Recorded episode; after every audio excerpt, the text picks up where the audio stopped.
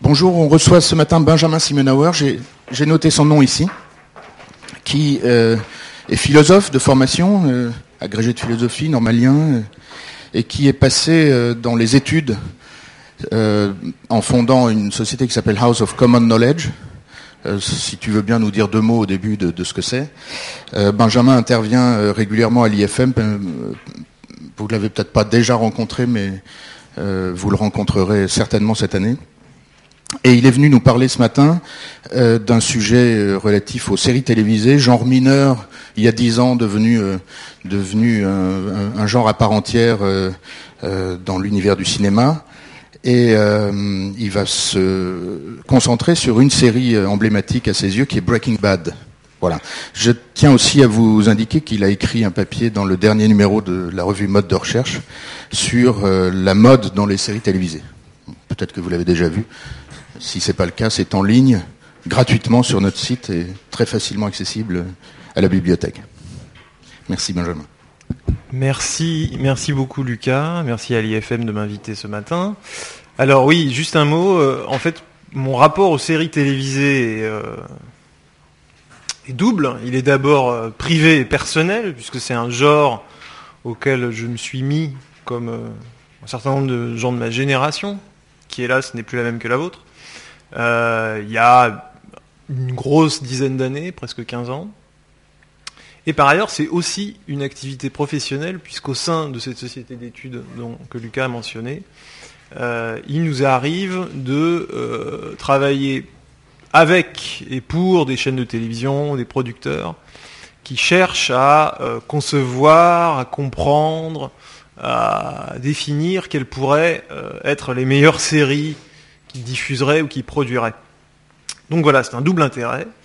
Et par ailleurs, ce matin, donc, je vais vous parler principalement de Breaking Bad et je vais essayer d'en déduire, avec le temps qui m'est imparti, quelques principes qui permettent de, euh, faire un chemin dans l'analyse des séries télé et la manière dont on peut procéder pour les analyser. Alors, quelques mots d'introduction d'abord. Alors, il me semble que euh, avec des séries comme Twin Peaks, Soprano ou The Wire, on considère aujourd'hui Breaking Bad comme euh, la meilleure série télé américaine jamais produite. En tout cas, c'est ce que les critiques euh, semblent dire. À ce sujet, il est bon de noter que pour une fois, la critique s'accorde avec le public euh, puisque alors que la cinquième saison a donc obtenu un score de 99 sur 100 sur le site de Metacritic, qui est, euh, un site qui agrège en fait les différentes euh, évaluations des séries télé. la, cinquième saison a eu ce score de 99 sur 100 qui n'a jamais été atteint par une autre série. Et en 2013, le Writers Guild of America nommait le feuilleton 13e dans son classement des séries télévisées au meilleur scénario, et par ailleurs, donc les scores d'audience sur la chaîne américaine AMC, sur laquelle Breaking Bad est diffusé, n'ont fait que croître, puisqu'ils sont passés d'un gros million pour les premières saisons à quasiment 7 millions euh, pour le final. Alors à noter que Breaking Bad est diffusé en France sur Arte, et qu'à ma connaissance, ça n'est pas un gros succès, puisque les scores d'audience sont plutôt de l'ordre de 200 000, euh, ce qui correspond à euh, un point et demi de part de marché, ou un point. Donc c'est un, programme complètement de niche en France et qui, pour un programme de chaîne câblée aux États-Unis, connaît un succès euh, public assez remarquable. Alors, Breaking Bad, c'est évidemment un programme télé qui est très excitant, très addictif, euh, mais c'est aussi, et c'est ça que je voudrais essayer de vous montrer ce matin, euh, une œuvre assez singulière et d'une certaine manière euh, ces deux composantes, c'est-à-dire la composante de divertissement euh, très efficace et la composante euh, artistique complexe, se mêlent de telle sorte que l'analyse justement est assez difficile à mener parce qu'on est tenté d'aller soit dans un sens, soit dans l'autre. Alors je vois effectivement plusieurs difficultés pour moi ce matin. D'abord, il faut que j'arrive à synthétiser mes remarques sur une série de cinq saisons en une heure, ce qui n'est pas complètement évident. ensuite, je suis certain que parmi vous, il y en a qui connaissent la série et d'autres qui ne la connaissent pas. Il y en a qui l'ont vue en entier, d'autres qui n'ont vu que des bouts. Et quand on parle d'une série, il y a toujours le, risque de gâcher euh, la série pour ceux qui en ont vu qu'un bout, qui l'ont jamais vu, en dévoilant euh, les ressorts de l'intrigue. Et donc, ça va être difficile pour moi, évidemment, de ne pas gâcher complètement. et par ailleurs, je ne peux pas vous indiquer à quel moment il faut vous boucher les oreilles. Donc euh, voilà, euh, je, serais forcé de gâcher un peu le plaisir à certains moments. Et puis troisième élément, j'éprouve une difficulté méthodologique. Et donc c'est par là que je voudrais rentrer dans mon propos. Comment est-ce qu'il faut parler d'une série? Alors, il existe des instruments de critique littéraire, il existe des instruments d'analyse de tableaux, il existe des instruments d'analyse de films et de critique cinématographique, mais à ma connaissance, il n'existe pas de système pour aborder l'étude d'une série télé en tant qu'œuvre. Alors on peut essayer de décliner des techniques qui sont issues de la critique littéraire ou du cinéma, mais euh, une série télé est en fait très différente d'un film de cinéma dans sa construction et dans son essence, et donc ça va me forcer en fait à bricoler ce matin. C'est-à-dire que je vais utiliser, vous allez le voir, des outils qui viennent un peu d'ailleurs. Alors une chose en particulier qui distingue les séries, et qui même, on pourrait dire, euh, en fait l'essence particulière par rapport au cinéma, c'est la durée de son récit. Euh, le récit d'une série est évidemment bien plus long, et en un sens, l'engouement actuel pour les séries, qui sont donc effectivement devenues un genre de produit culturel de masse extrêmement euh, efficace et extrêmement suivi, l'engouement actuel pour les séries est certainement lié à leur format narratif étendu. Alors, il faut noter que les séries sont devenues massivement feuilletonnantes, comme on dit dans le jargon euh, des commentateurs de séries télé, ce qui signifie que les intrigues que les séries racontent ne sont pas limitées à un épisode, mais s'étendent sur une saison entière, c'est-à-dire sur un ensemble d'épisodes, voire sur plusieurs saisons. Alors dans le cas de Breaking Bad, en fait, il n'y a qu'une seule intrigue qui s'étend de la première à la cinquième saison, la cinquième saison étant double, ça fait même presque six saisons. Euh, alors, l'engouement contemporain pour ce nouveau format de récit, c'est-à-dire ce récit long, ce récit étendu, déplié, est à mon sens un phénomène assez important pour quelqu'un qui s'intéresserait à l'évolution des formes et des pratiques culturelles. C'est-à-dire que soudain, les gens se sont mis à consommer et à être fans de récits très longs, euh, souvent très complexes, mêlant des intrigues euh, multiples, des personnages extrêmement nombreux, euh, ménageant des rebondissements de toutes sortes et qui donc demandent une assez grande implication. C'est-à-dire qu'il est extrêmement difficile de prendre l'une de ces séries dites feuilletonnantes en plein milieu et d'y trouver un quelconque plaisir. Il faut la regarder du début à la fin et de préférence ne pas louper d'épisodes en, cours de route. Alors, que disent les amateurs de séries? Qu'est-ce qu'ils trouvent dans une série qu'ils ne trouvent pas au cinéma? Qu'est-ce qu'ils trouvent donc dans ce format de récit euh, long? Alors, pour répondre à cette question, il faudrait convoquer une théorie plus générale qui euh, expliquerait, euh, dans, des termes universels, ce qu'est le besoin de récit. C'est-à-dire pourquoi les hommes ont besoin qu'on leur raconte des histoires. Alors, j'emprunte à un écrivain français contemporain, Pierre Bergogneau, euh, l'hypothèse suivante. l'hypothèse de Bergogneau, c'est que le langage n'est effectivement pas le propre de l'homme, puisque les animaux utilisent des systèmes de communication assez élaborés, mais que ce qui est le propre de l'homme, c'est justement le récit. Alors la différence, c'est que les langages animaux sont des systèmes de communication qui sont toujours en situation. Hein, c'est-à-dire quand les marmottes sifflent, par exemple, pour indiquer alors euh, euh, aux autres marmottes qu'un danger euh, est sur le point d'arriver, de, survenir, eh c'est une communication en situation parce que le sifflement est stimulé par la perception d'un danger par la marmotte qui siffle. En revanche, euh, le récit, c'est un usage tout à fait différent du langage qui sert à communiquer un état de choses qui précisément n'est pas là. Hein, donc la différence entre la communication en situation et le récit, c'est que le récit, justement, communique un état de choses qui n'est pas précisément là, qui n'est pas là ici et maintenant. il y a diverses théories qui expliquent que cette fonction narrative du langage Hein, cette fonction donc de faire intervenir dans le langage des situations qui ne sont pas actuellement présentes au locuteur. Il y a diverses théories qui expliquent que cette fonction narrative du langage est une fonction primitive du langage humain et qu'en fait toute communication de tout ordre est en fait narrative. Il y en a d'autres qui expliquent que la construction de l'identité personnelle, de l'identité des individus, passe nécessairement par la mise en récit, et que l'homme a un besoin de récit pour euh, déterminer qui il est et où il va. Alors je ne m'aventurerai pas sur le terrain de ces spéculations, mais j'en conclus pour le moment que le besoin de récit correspond en fait au besoin d'évoquer un ailleurs, quelque chose qui n'est pas présent ici et maintenant avec nous. De ce point de vue, l'avènement de la série feuilletonnante, donc du grand récit filmé, euh, peut être interprété comme un besoin contemporain d'hyper-récit, de super-récit. Une série nous permet, comme le disent les aficionados du genre, de nous immerger dans un récit, comme dans un très gros roman ou comme dans une fresque. Elle permet en fait de vivre temporairement une autre existence. Elle permet d'habiter pour un temps donné un univers qui est différent. Alors que le film de cinéma va interrompre notre expérience et notre, notre présent pour un bref moment, la série en fait s'y substitue. La série nous fait expérimenter autre chose.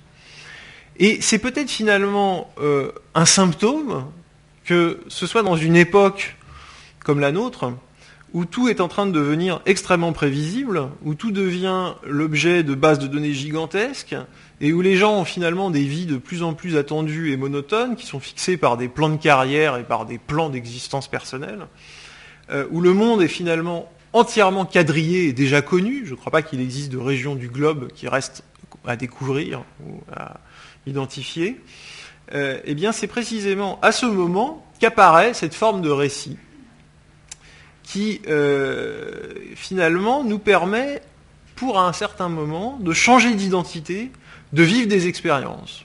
Nous avons toujours besoin, nous avons toujours envie de vivre des expériences ou de voir quelque chose de neuf, mais il semble que cela ne soit plus possible aujourd'hui que par procuration, et c'est précisément la série avec son format long et sa capacité à déplier un univers narratif complexe, avec une forte profondeur de champ, qui va nous permettre cela.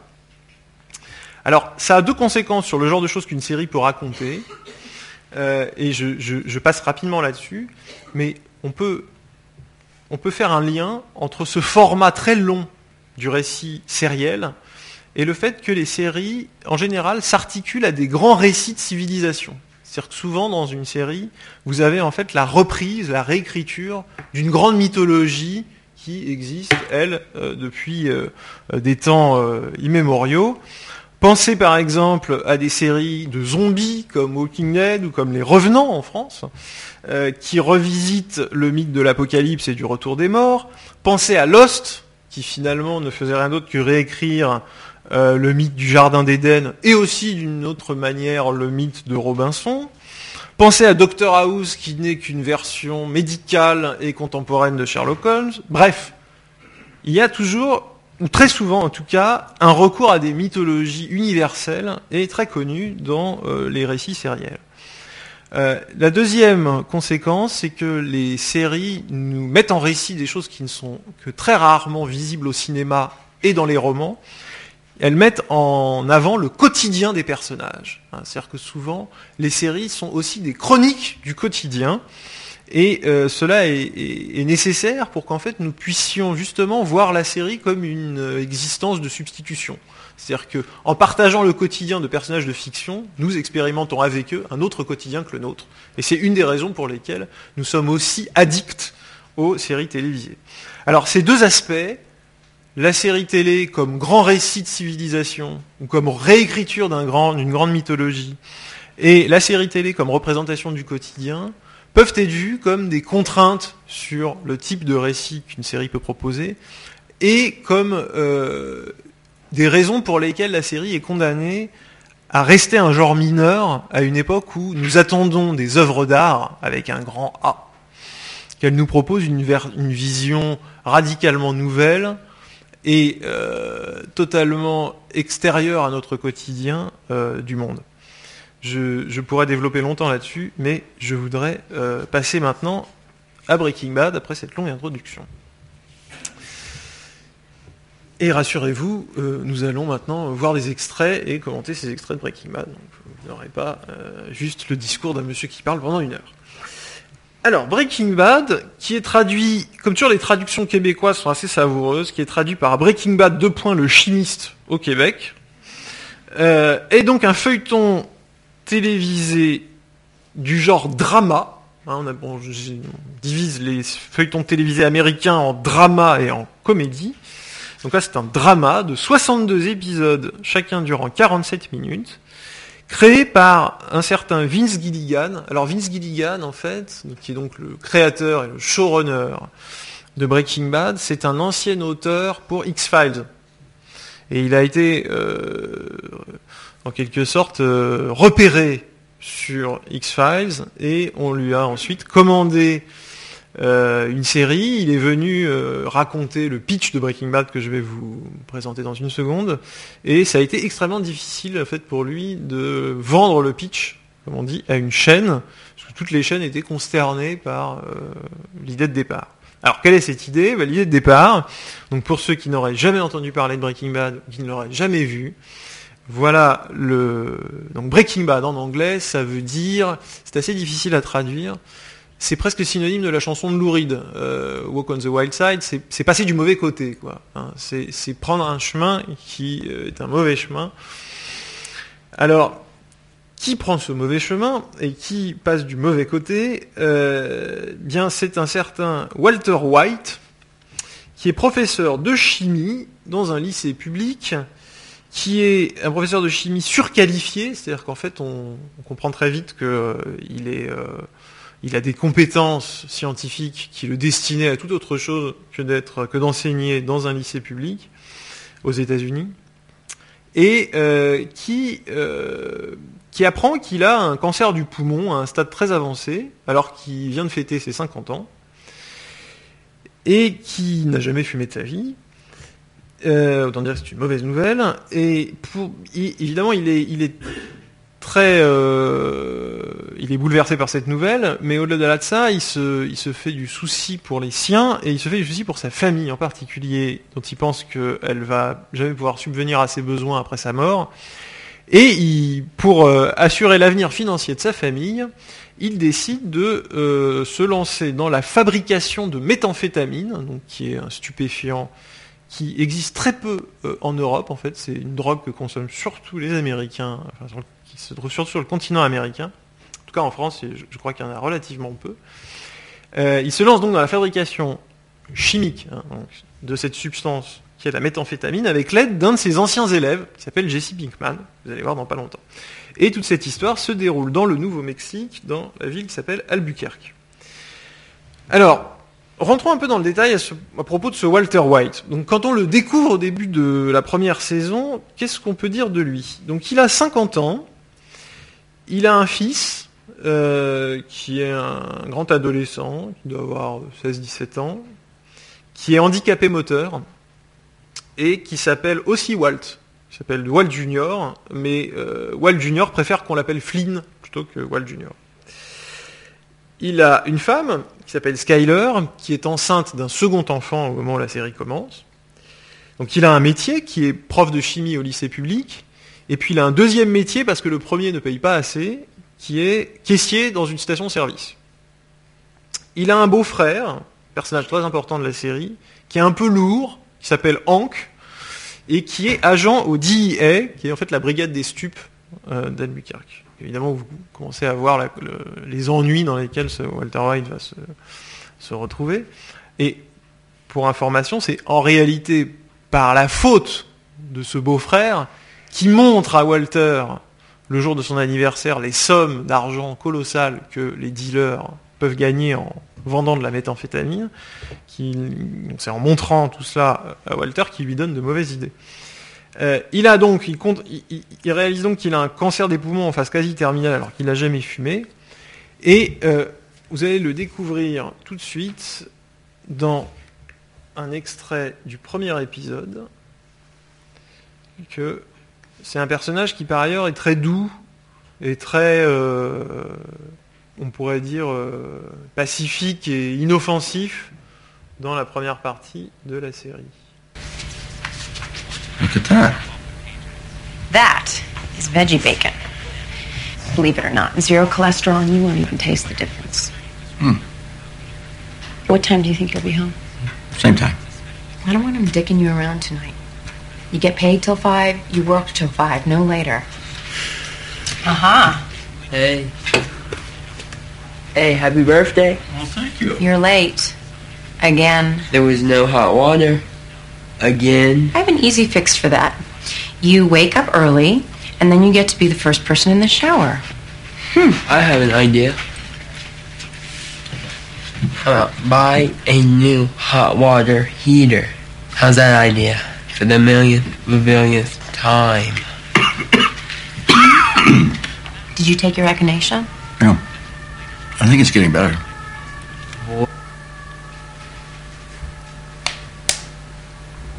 Chemistry. It is the study of what? Anyone? Ben. Chemicals. Chemicals. No. Chemistry is, well, technically, chemistry is the study of matter. But I prefer to see it as the study of change. Now, just, just think about this. Electrons, they change their energy levels. Molecules, molecules change their bonds. huh? Elements, they combine and change into compounds. Well, that's that's all of life, right? I mean, it's just it's the constant. It's the cycle. It's solution, dissolution, just over and over and over. It is growth, then decay, then transformation. It is fascinating, really. Walter? What am I to do?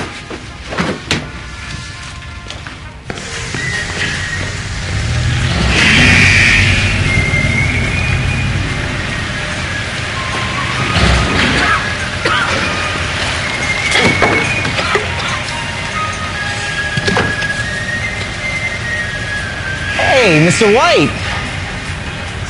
Make those tires shine, huh? Oh my god! Voilà, donc vous avez un aperçu de- du quotidien de Walter White au tout début de la série. Comme vous le voyez, il est ni très heureux chez lui où sa femme commande pour tout, ni très heureux dans son travail, ni très heureux dans son second travail. Alors en fait, on peut même aller plus loin, c'est-à-dire que euh, Walter White n'est pas un, type lambda, c'est un perdant cosmique. C'est-à-dire que c'est quelqu'un qui est, euh, complètement perdu en fait. Euh, il est perdu pour le, monde et pour lui-même. Alors, si on fait la liste hein, de, tous les signaux que, la série donne au début de la défaite de la vie de Walter White, donc d'abord, si vous avez, vous avez sans doute remarqué, puisque vous étudiez ici, que euh, d'un point de vue vestimentaire, il ressemble à un transfuge direct des années 70. Euh, à peine sorti de la machine à traverser le temps, il a des pulls à col rond torsadés beige avec des chemises bien boutonnées en dessous, des pantalons en velours côtelé informes, des grosses chaussures, et il a aussi, ça vous ne l'avez pas encore vu, mais peut-être vous le verrez dans un autre extrait, il a des slips et des t-shirts blancs, euh, vraiment de bel effet, et il a une moustache. Sa maison est tout aussi déprimante, elle est très sombre, euh, il y a de la moquette partout, des meubles très massifs, des chaises en rotin, enfin on dirait un catalogue 3 Suisse des années 80, c'est vraiment... euh, on sent qu'il y a une pesanteur, y compris chez lui, qui est très déprimante.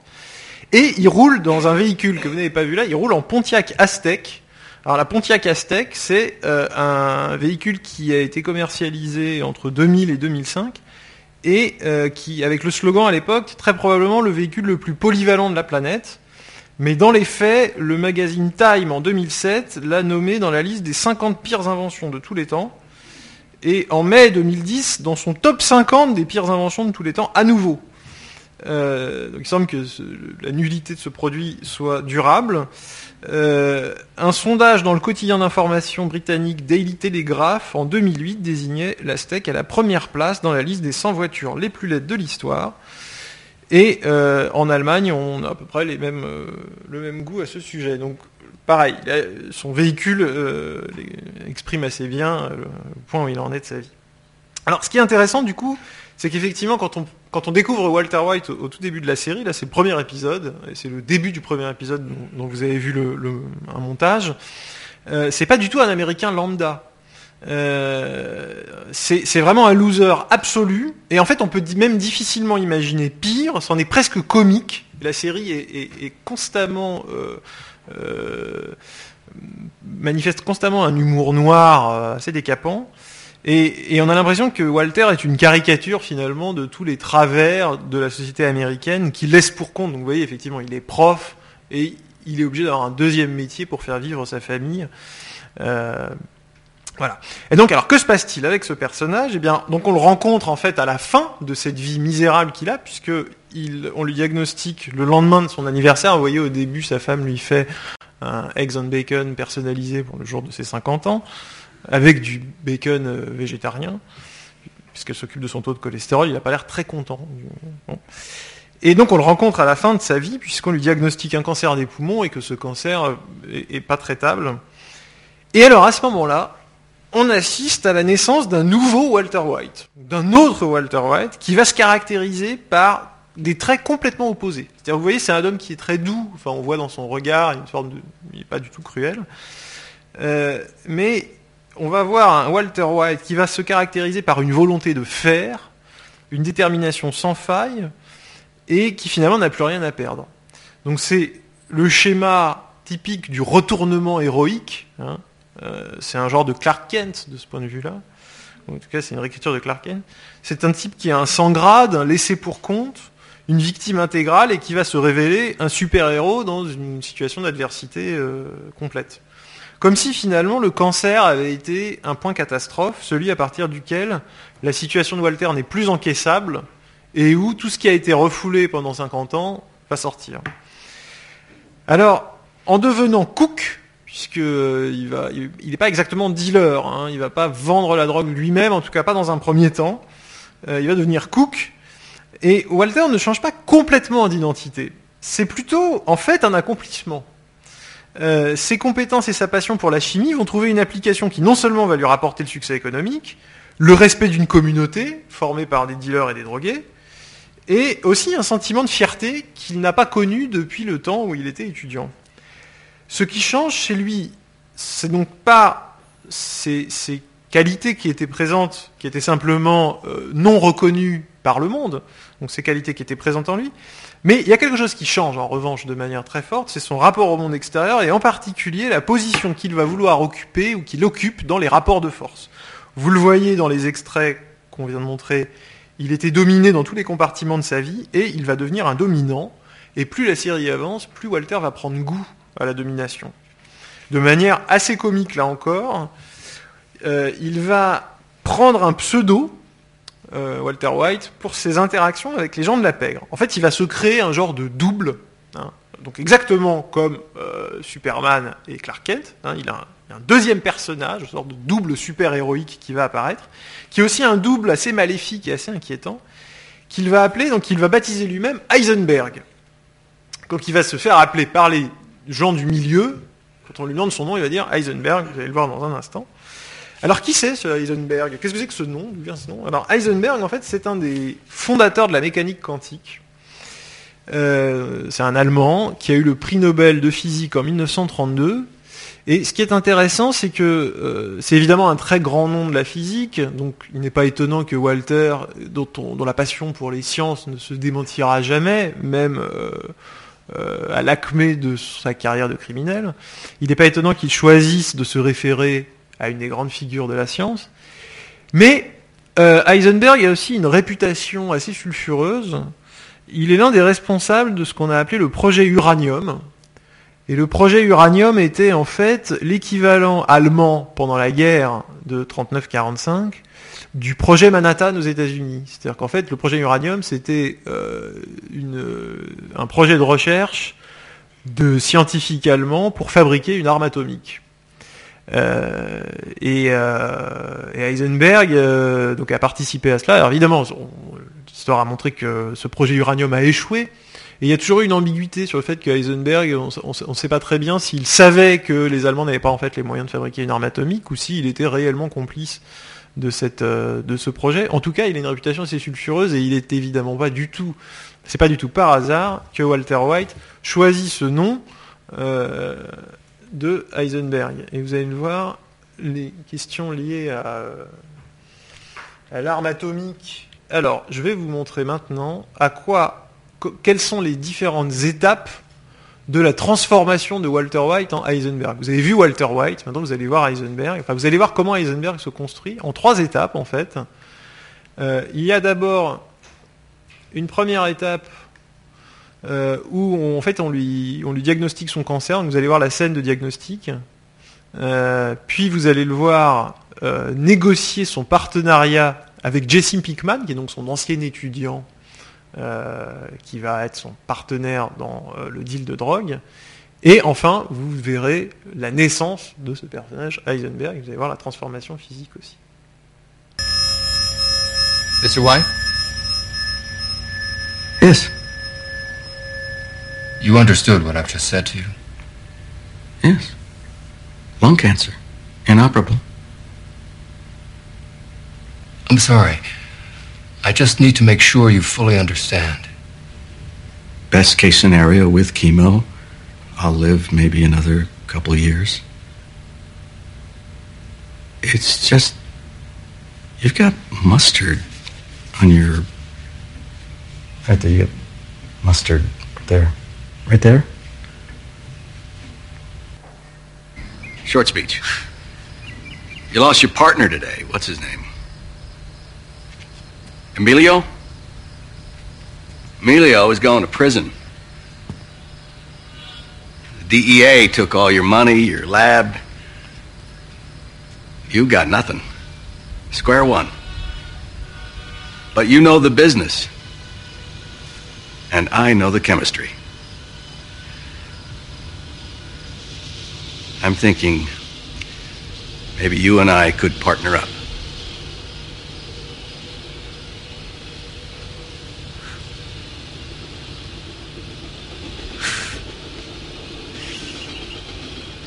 You, uh, you want to cook crystal meth? You. You and, uh, and me. That's right. Either that, or I turn you in.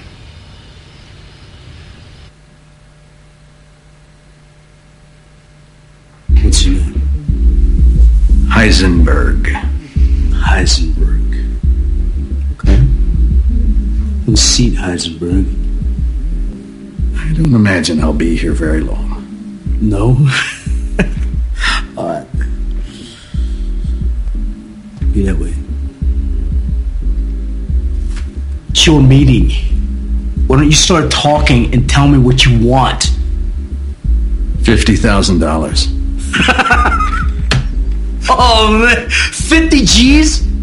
How you figure that? 35 for the pound of meth you stole, and another 15 for my partner's pain and suffering.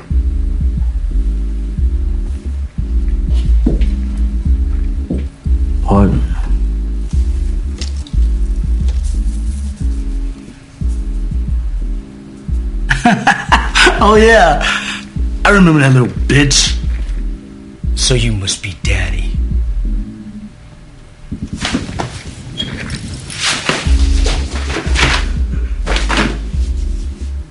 Let me get this straight. I steal your dope. Hmm? I beat the piss out of your mule boy. And then you walk in here and you bring me more, man?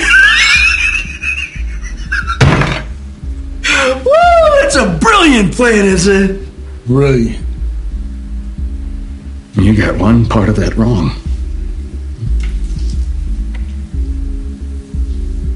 This is not meth.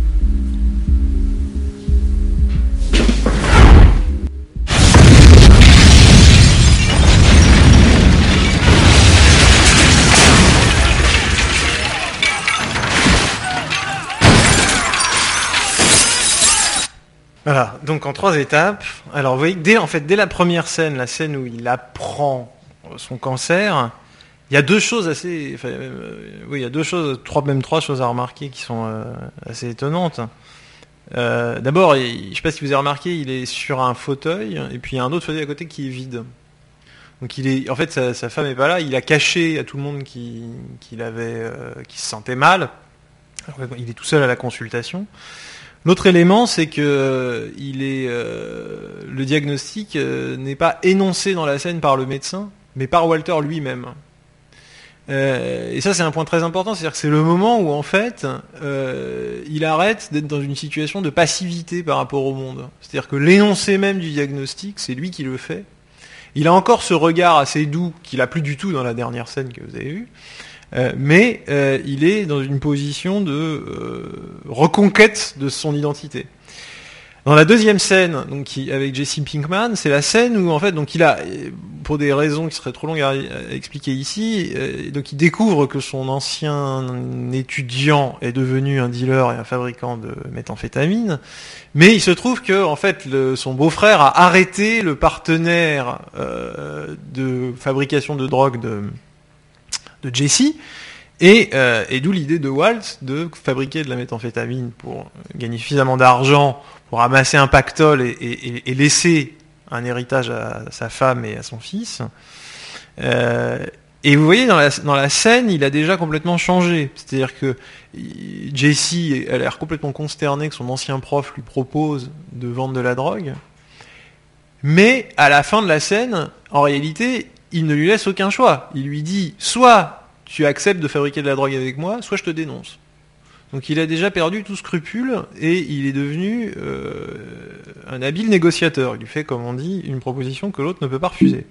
Et puis bien sûr, dans la dernière scène, euh, il a même changé de physique puisque il a commencé sa chimiothérapie, donc les cheveux tombent. Euh, il s'est rasé la tête, ce qui fait que son fils d'ailleurs lui dit qu'il a l'air badass. Et euh, voilà, il a le look euh, qu'impose le métier. Et d'ailleurs, cette scène est prise à la fin de la première saison.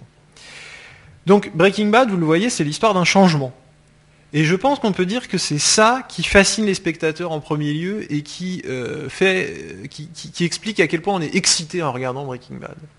Euh, moi, je me souviens très bien que euh, le début et, et- et plus la série avance. Alors c'est une des rares séries, c'est même peut-être la seule qui a une courbe d'intérêt et de satisfaction pour le spectateur qui est ascendante. C'est-à-dire qu'il y a évidemment un grand plaisir à la découverte de ce personnage de loser absolu, euh, qui est évidemment très comique et aussi très pathétique. Euh, et puis chaque saison est en quelque sorte plus fascinante et plus excitante que la précédente. Et une des raisons de ce, euh, succès croissant de la série, c'est que euh, la série ne fait que suivre un changement en fait, et le changement s'accentue et se radicalise davantage à chaque saison, et donc est encore plus euh, intense à mesure que la série avance. Et le plaisir dans Breaking Bad, il vient justement du fait que ça n'est pas quelqu'un de euh, méchant au départ, que ou en tout cas qui n'a pas l'air méchant, c'est quelqu'un de plutôt inoffensif, que ça n'est pas quelqu'un de moyen, c'est vraiment quelqu'un qui a été humilié toute sa vie, et que c'est ce- c'est un minable en fait qui se met à faire du mal. Donc, qui se met à se venger, qui se met à semer le chaos, parce que plus la série avance, plus Heisenberg et Walter White vont euh, être nocifs et nuisibles euh, pour le monde extérieur. Et donc il y a là, en fait, il me semble, une double jouissance. D'abord une jouissance de la transgression, c'est-à-dire que tout d'un coup, quelqu'un qui est un damné de la Terre se rebelle, en finit avec son quotidien et devient, comme il le dit lui-même, un homme. Et puis il y a aussi une jouissance de la destruction, c'est-à-dire qu'on est évidemment euh, très séduit par la mise à sac d'un monde aussi écœurant et injuste que celui qui fait de, ce, euh, de cet homme très doué et très compétent en, en- en sciences euh, un pauvre prof humilié par ses élèves et employé d'une station-service pour faire vivre sa famille. Évidemment, on est très content de cette vengeance. Il y a une forme de voilà, une double jouissance, hein. une jouissance de la transgression, une jouissance de la destruction. De ce point de vue, Breaking Bad reprend d'une manière assez perverse la grande mythologie américaine, celle du succès d'un homme seul contre le système. Sauf que cette fois, le héros américain a une moustache et un cancer et n'a plus aucun espoir, que le héros est un fabricant de drogue, et même pire, puisque plus la série avance, plus Walt va commettre euh, toute une série d'actions proprement ignobles, il va devenir un assassin, euh, il va empoisonner des enfants, enfin il va faire vraiment des choses euh, inexcusables. Mais il y a une forme de bras d'honneur euh, magistral au monde contemporain qui a certainement séduit une grande partie des spectateurs.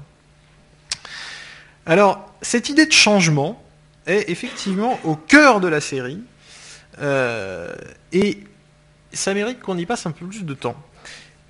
Comment la série fait Comment la série euh, pour s'y prend pour montrer euh, la manière dont euh, les changements en général opèrent. Euh, pour mémoire, Gilligan lui-même avait expliqué que son idée initiale dans Breaking Bad, c'était de, prendre à rebours justement les séries américaines, qui en général présentent des personnages qui sont toujours très semblables à eux-mêmes, et que là, lui, ce qu'il voulait, c'était justement utiliser le format de la série pour montrer un changement. Alors, si vous avez encore à l'esprit la- les premières scènes que je vous ai montrées tout à l'heure, quand Walter fait cours de chimie, il explique que la chimie n'est pas, contrairement à ce que ses élèves croient, l'étude des produits chimiques, euh, ni même en fait l'étude de la matière, que c'est l'étude du changement. Euh, et c'est évidemment pas du tout un hasard qu'une des premières scènes de la série soit consacrée à cette idée que la chimie est la science du changement.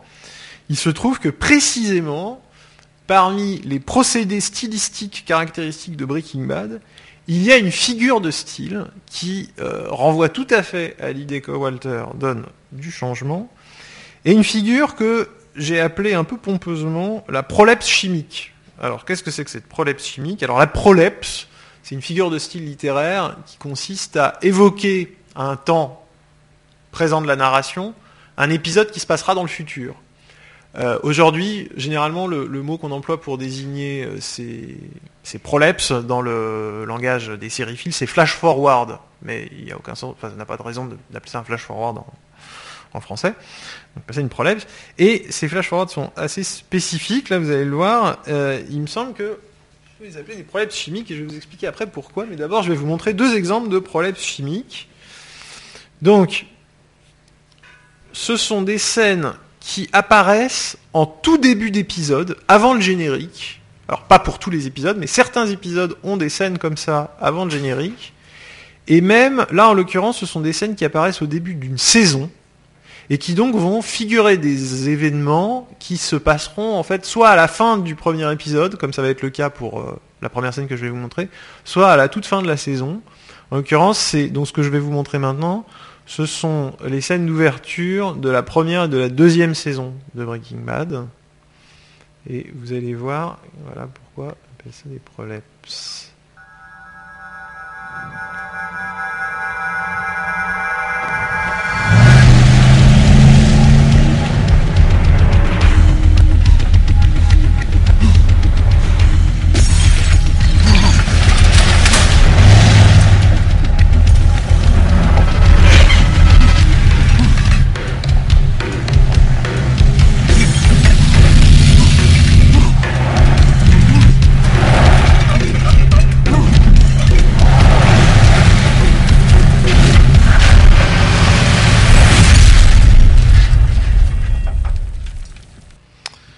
Qu'est-ce que ces séquences sont de spécial? La première chose, c'est que ce sont des séquences intrigantes, parce qu'on n'y comprend rien. En particulier quand on regarde la série euh, en suivant les épisodes, on n'y comprend rien. Euh, un autre trait commun, c'est l'éparpillement. Il y a des objets, enfin il y a des parties d'objets qui sont séparées. Par exemple, euh, vous voyez l'œil dans le second extrait, hein, il y a un œil qui se promène dans l'eau, qui est donc séparé du corps auquel il est censé appartenir. Il y a des objets aussi qui se baladent dans le plan d'une façon qui semble anormale, par exemple le pantalon qui vole dans la première séquence, hein, qui est presque l'image d'ouverture pantalon. Et en fait, on a effectivement l'impression de voir le résultat d'une transformation chimique, au sens où les éléments du récit, et même les objets qui sont montrés par la série, sont recomposés dans un ordre que l'on ne comprend pas, parce que les informations dont nous disposons au moment où nous voyons la scène, qui se déroule donc bien après le moment où nous en sommes, nous, spectateurs, ne sont pas suffisantes.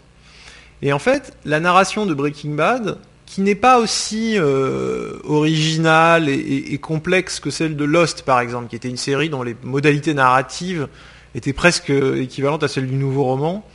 Là, la narration de, Bre- de Breaking Bad, qui est donc moins euh, radicalement innovante, consiste quand même à rattraper ces flashs proleptiques euh, et à montrer quelles sont les étapes, les différentes réactions chimiques, euh, les solutions et les dissolutions, les agencements dont parle Walt au tout début de, l'extrait que je vous ai montré tout à l'heure, qui ont produit ce résultat final. L'intérêt de cette image chimique, c'est qu'elle permet de comprendre un autre facteur qui fait qu'on devient très vite addict à la série. C'est-à-dire qu'on veut comprendre comment il est possible d'en arriver là, en fait. On veut comprendre comment ce, ce- ce- cette situation de désordre de la matière est possible.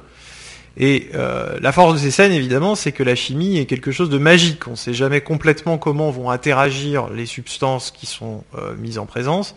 Et on ne découvre que peu à peu la signification de la scène qu'on a vue tout au début, dont le suspense est donc préservé. C'est-à-dire qu'on ne voit pas en réalité exactement la fin de la série, ou la fin de la saison, ou la fin de l'épisode au début du premier épisode. On l'entreaperçoit et on ne la comprend pas. Et la série ne fait que construire progressivement le sens de la séquence initiale. Et même donc, ce suspense est préservé, même il est accentué.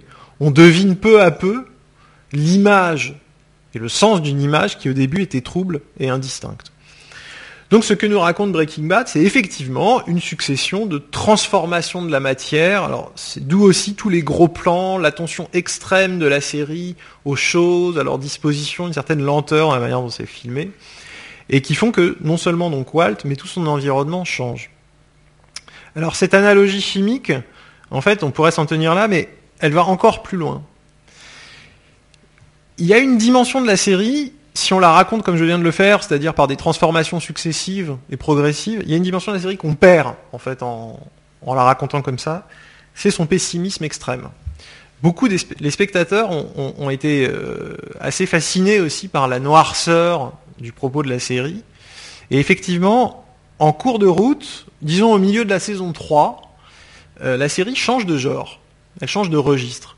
Dans les deux premières saisons, on- on- Breaking Bad se présentait comme une comédie dramatique avec un élément policier, mais l'intrigue était quand même très centrée sur la vie de famille, la préservation du secret évidemment de Walter qui peut pas expliquer à ses proches qu'il est devenu fabricant de méthamphétamine, et, donc on était très centré voilà sur la vie de famille, le, cancer, alors que dans la fin de la série, à partir du milieu de la saison 3, la sé- Breaking Bad change de genre, devient une sorte de thriller apocalyptique, euh, avec effectivement une dimension de fin du monde. C'est-à-dire que plus la série avance, plus elle est angoissante et plus elle ressemble à un huis clos, à un affrontement de type western, sans pitié, entre les différents personnages.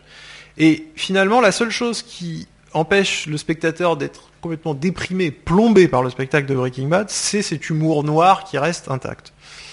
Donc l'enthousiasme du changement initial s'évanouit progressivement avec le cancer de Walt qui, en fait, bon ça vous gâche quelque chose de la série, mais je dis quand même, qui rentre en rémission, le cancer s'évanouit en quelque sorte, et euh, l'enthousiasme de la survie de Walt est finalement euh, euh, lui aussi s'évanouit.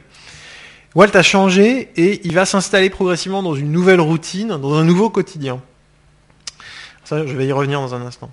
Mais remarquons en attendant que ces, ces séquences en, en en- en flash forward, ont donc en fait une autre incidence sur notre perception du récit. Les événements qui nous sont montrés, qui sont racontés dans la série, euh, s'accomplissent selon une logique inéluctable. On nous montre la fin, même si on la comprend pas, on nous la montre au début. Et comme dans une expérience de chimie, finalement, les actions humaines de la série, comme les interactions élémentaires qui sont étudiées en chimie, n'ont qu'une seule issue. C'est-à-dire que les actions humaines sont, et, les individus sont en quelque sorte comme des atomes ou des molécules, euh, ils, ne, ne peuvent pas interagir selon des modalités euh, qui seraient autres qu'inéluctables, qui seraient contingentes, hasardeuses. Euh, il n'y a pas d'arbitraire dans Breaking Bad et il y a un sentiment au contraire d'inéluctabilité, de fatalité et d'irréversibilité. Alors, vous me permettrez une autre analogie scientifique. Il se trouve qu'en fait, euh, c'est euh, très cohérent avec la manière dont la science, en général, a connu une transformation au XIXe siècle avec l'apparition de la thermodynamique et avec l'idée qu'en fait, le temps et la transformation de la matière euh, étaient irréversibles. C'est-à-dire que jusqu'à euh, l'époque de la thermodynamique, jusqu'à l'époque des, travaux de Sadi Carnot et puis de Ludwig Boltzmann, euh, on, ne, pouvait pas représenter l'idée que les phénomènes physico-chimiques qui se produisaient étaient d'une certaine manière irréversibles. Et donc il y a cette notion qui apparaît à cette époque, y a la notion assez connue aujourd'hui d'entropie, qui peut être interprétée en fait, euh, l'entropie c'est la mesure d'un certain degré de désordre dans l'univers, ou d'un certain degré de désordre, en tout cas d'un système à un certain niveau d'étude. Plus l'entropie d'un système est élevée, moins ces éléments sont organisés, ordonnés, liés entre eux et capables de produire des effets mécaniques, et plus grande est la part d'énergie inutilisable. Hein, donc plus l'entropie augmente, plus le système est euh, dans un état de désordre et plus l'énergie est inutilisable pour l'obtention d'un travail, c'est-à-dire que l'énergie est libérée d'une manière incohérente. Donc le, second principe de la thermodynamique établit que en fait toute transformation réelle d'un système, c'est-à-dire toute, toute opération qui transforme un système, s'effectue dans le sens d'un bilan anthropique positif. Qu'est-ce que ça veut dire? Ça veut dire que l'entropie ne fait qu'augmenter dans la réalité.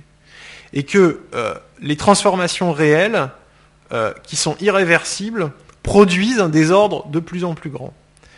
L'idée, si vous voulez pour le dire de manière euh, non technique, hein, c'est que sous l'apparence de transformations diverses et nouvelles de la matière, donc sous l'apparence de nouveautés, il y a bien une évolution à long terme du grand système de l'univers qui est une progression de l'entropie, c'est-à-dire une progression du désordre. Il y a bien une progression latente du désordre. Certains physiciens, notamment Boltzmann, avaient prédit pour cette raison une mort thermique de l'univers.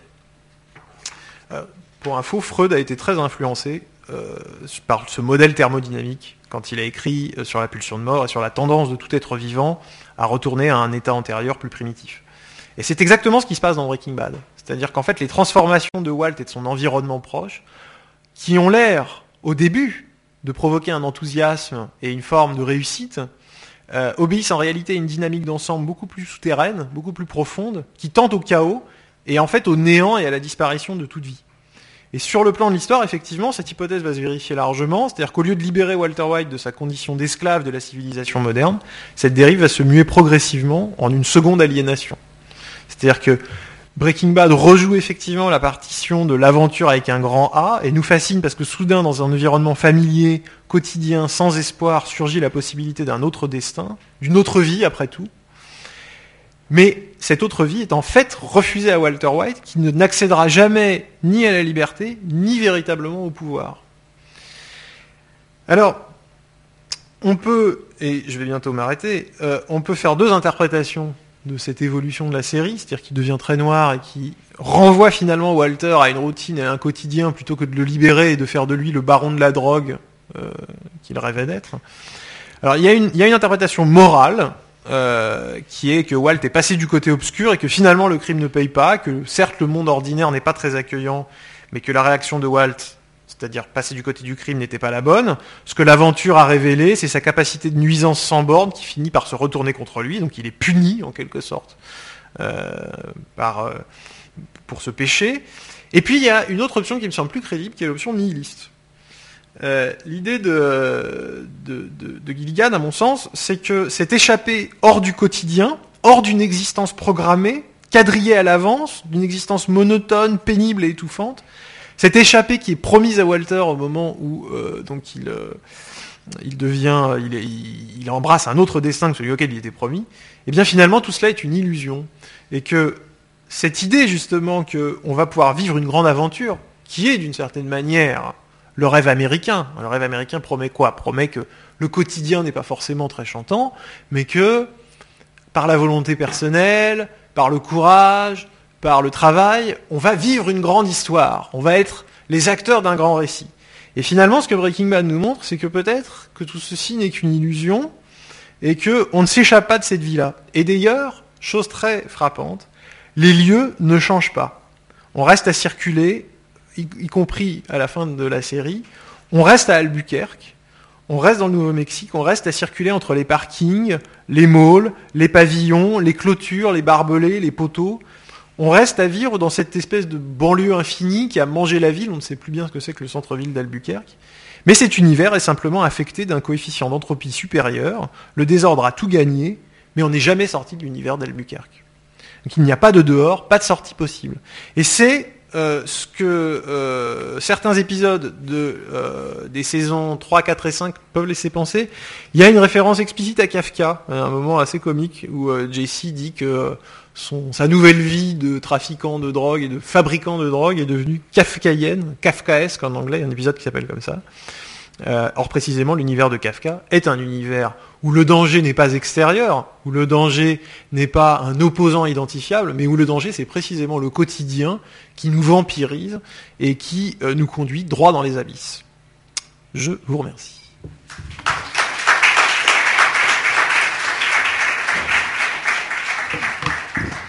Merci beaucoup, Benjamin.